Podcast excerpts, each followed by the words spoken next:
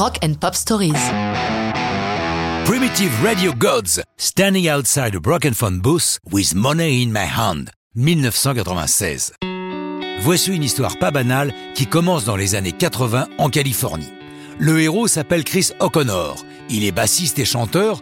Avec son pote d'enfance, le guitariste Jeff Sparks et le batteur Tim Loterio, ils ont monté un groupe The High Rails. Ils publient quatre albums dans l'indifférence générale, ne rencontrant aucun succès. Après l'échec du quatrième, d'un commun accord, ils arrêtent, chacun se mettant à un vrai boulot. Pourtant, Chris est têtu et continue de travailler sur les chansons qu'ils avaient prévues pour un cinquième disque. En 91, il emprunte le garage d'un copain pour enregistrer ses titres sur un album baptisé Rocket. Et pour 1000 dollars, les chansons sont en boîte. Comme on pouvait le craindre, c'est un nouveau bide.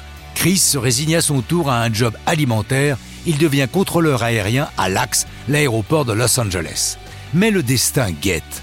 En 94, alors qu'il fait des rangements chez lui, il tombe sur un carton contenant les démos de l'album. Tentant le sursaut de la dernière chance, il en fait quelques copies qu'il adresse à des radios et choisit ironiquement comme nom d'artiste Primitive Radio Gods. Il les expédie aussi à tous les labels qu'il connaît. Ce genre de démo envoyé comme une bouteille à la mer trouve rarement preneur. Mais Jonathan Daniel, directeur artistique du label new-yorkais Fiction Records, l'écoute. Tout de suite, son oreille exercée s'arrête sur Standing Outside a Broken Phone Booth with Money in My Hand, lui trouvant une atmosphère unique. La chanson est très particulière pleine de distorsions, des cloches d'église. Elle commence par un sample de B.B. King en concert. Le refrain est on ne peut plus simple. Dou dou dou dou dou dou. Et enfin, le titre n'apparaît jamais dans la chanson.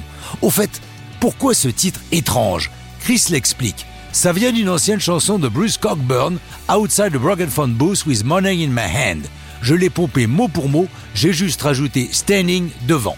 Jonathan Daniel lui trouve un deal avec Columbia et l'album paraît en gardant le nom de Primitive Radio Gods, plus accrocheur que Chris O'Connor. La chanson est immédiatement un succès, se classe numéro 1 du Modern Rock Chart.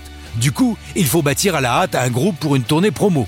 Chris rappelle ses vieux potes, le guitariste Sparks abandonne son métier de livreur de bière pour le rejoindre, Tim Loterio revient aussi. Pour tourner le clip, Chris se fait porter pâle de son job à l'aéroport, qu'il abandonne très vite par la suite. Pour parfaire le succès surprise de la chanson, elle figure dans la bande originale de The Cable Guy, disjonctée en version française de Ben Stiller avec Jim Carrey. Mais lorsque le groupe va tourner, le public sera déconcerté par le reste de leur répertoire, du classique blues rock très différent de leur tube. Par la suite, les Primitive Radio Gods vont redescendre de leur fragile piédestal. Mais ça, c'est une autre histoire de rock'n'roll.